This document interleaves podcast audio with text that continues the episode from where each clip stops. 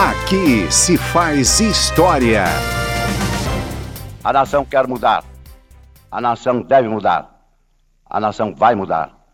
A Constituição pretende ser a voz, a letra, a vontade política da sociedade rumo à mudança. Que a promulgação seja nosso grito. Mudar para vencer.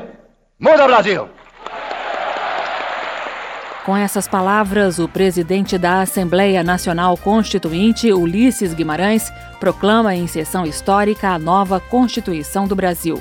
Em seus nove títulos e 245 artigos, a nova Carta Magna resgata garantias e liberdades individuais perdidas a partir do golpe militar de 1964.